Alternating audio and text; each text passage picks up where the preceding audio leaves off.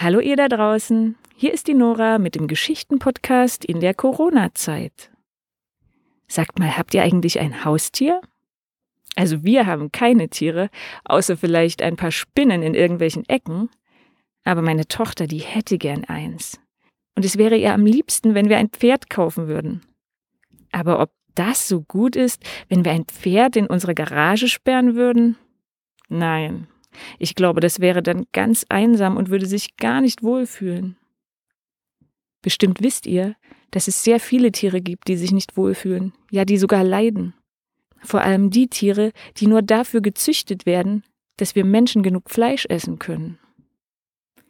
Ich erzähle euch heute von einem Mann, der schon vor fast 100 Jahren dafür kämpfte, die Tiere gut zu behandeln. Er liebte die Menschen und die Tiere, beide gleich und er half ihnen, wo es nur ging. Ich erzähle euch heute die Geschichte von Albert Schweitzer. Auf geht's!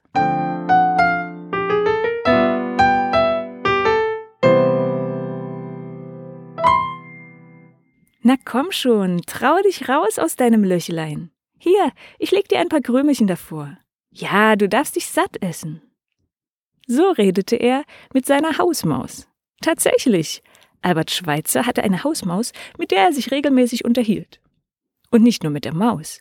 Viele Tiere lebten in seiner Wohnung und auf dem Gelände des Krankenhauses, hier mitten im afrikanischen Dschungel. Als kleiner Junge hätte er sich noch nicht vorstellen können, dass er einmal als Arzt in Afrika leben würde, um dort vielen Menschen und auch einigen Tieren zu helfen. Albert Schweitzer wuchs mit fünf Geschwistern auf. Er hatte vier Schwestern und einen Bruder. Von klein auf liebte er die Musik.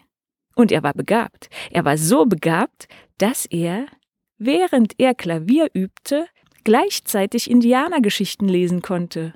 Wie unfair, sagten seine Schwestern. Wir müssen auf die Noten schauen und er liest einfach nebenbei.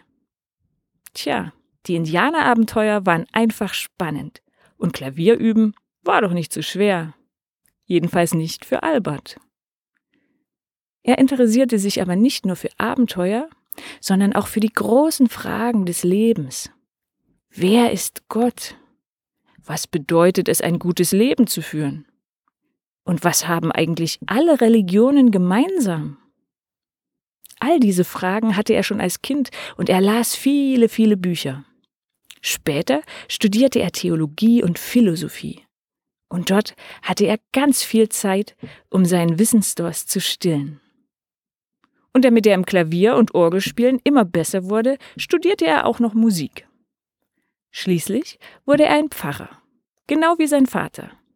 Aber irgendwann merkte er, ich möchte eigentlich nicht nur über Gottes Liebe reden, ich möchte etwas tun. Ich möchte den Menschen helfen, die meine Hilfe brauchen. Also studierte er Medizin. Als Arzt in einem armen Land kann ich vielen Menschen helfen. Und so wanderte er schließlich nach Afrika aus, kurz nachdem er seine Frau Helene geheiratet hatte. Drei Wochen lang dauerte die lange Reise bis nach Gabun. Das Land liegt genau auf dem Äquator und die Reise dorthin kostete viel Geld. Um das Geld dafür zu verdienen, reiste er vorher durch Deutschland und gab, wo es ging, Orgelkonzerte. In Afrika angekommen, baute Albert Schweitzer ein Krankenhaus auf. Dort konnte er vielen Leprakranken und anderen kranken Menschen helfen. Die Leute waren beeindruckt. Einen Menschen töten und nachher wieder auferwecken, das kann keiner von uns. Er soll Uganda heißen. Das heißt der Große. Die Bewohner des Dschungels wussten nicht, was eine Vollnarkose ist und hatten so größten Respekt vor dem weißen Arzt.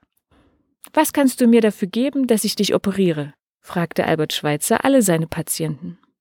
Ich habe nicht viel, vielleicht ein paar Bananen? Gib, was du kannst, sagte er, und wusste, dass es für viele Leute das Einzige war, was sie geben konnten. Andere boten ihm ein kleines Äffchen an oder einen größeren Gorilla oder eine Antilope weil Albert Schweitzer die Tiere liebte, nahm er die Geschenke gerne an. Bald lebten auf dem Gelände des Krankenhauses die verschiedensten Tiere. Auch sie wurden behandelt, wenn sie krank waren. Und von Albert und seiner Frau Helene gefüttert und geliebt. Denn Ehrfurcht vor dem Leben, das ist das höchste Gebot. Egal welches Leben, das Leben von Tieren, das Leben von Menschen, das Leben von Pflanzen. Nach nächtelangem Studieren von Büchern und nach vielem Grübeln hat er diesen Satz als den allerwichtigsten entdeckt. Habe Ehrfurcht vor dem Leben. Deshalb hörte Albert Schweitzer irgendwann selbst auf, Fleisch zu essen. Denn er wollte nicht, dass Tiere deshalb getötet wurden. Und er hatte viele Tiere als Freunde. Zum Beispiel Josephine, das kleine Wildschwein. Es wurde ihm gebracht, als es noch ganz klein war. Josephine, du bist ein Schlaumeier, sagte Albert zu ihr. Denn nachts wurden nicht nur die Menschen, sondern auch die Tiere von Stechmücken belästigt. Die Menschen hatten deshalb Moskitonetze. Und was machte Josephine? Sie schlich sich nachts heimlich in den Jungsschlafsaal im Krankenhaus und kroch bei einem Jungen mit unters Moskitonetz. Auch Saku, sein Papagei, war ein Schlaumeier. Denkt nicht, dass Papageien einfach nur nachreden, was man ihnen vorsagt, schrieb Albert Schweitzer später in ein Buch. Das machen vielleicht die Papageien, die man in einen Käfig sperrt. Aber die wilden Papageien hier in Afrika sind klug. Unser Saku zum Beispiel veralbert die Hühner. Meine Frau Helene füttert normalerweise jeden Tag abends um 6 Uhr die Hühner. Und was macht Saku? Er ruft die Hühner eine halbe Stunde vorher mit exakt der gleichen Stimme wie Helene. Sie kommen angerast und Saku lacht voller Schadenfreude.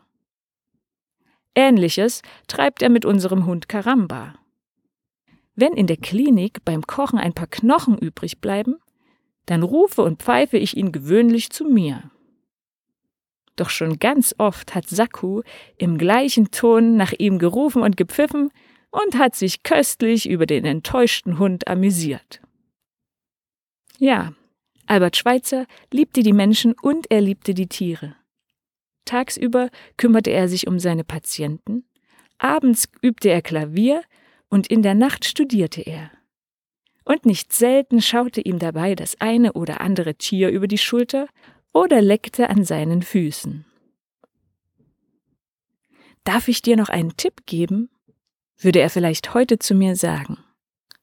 Lass dein Herz sprechen, denn die Menschen der Zukunft werden die sein, die ihre Herzen in ihren Gedanken sprechen lassen. Danke, Albert Schweitzer. Danke für diesen guten Rat. Ich werde es versuchen.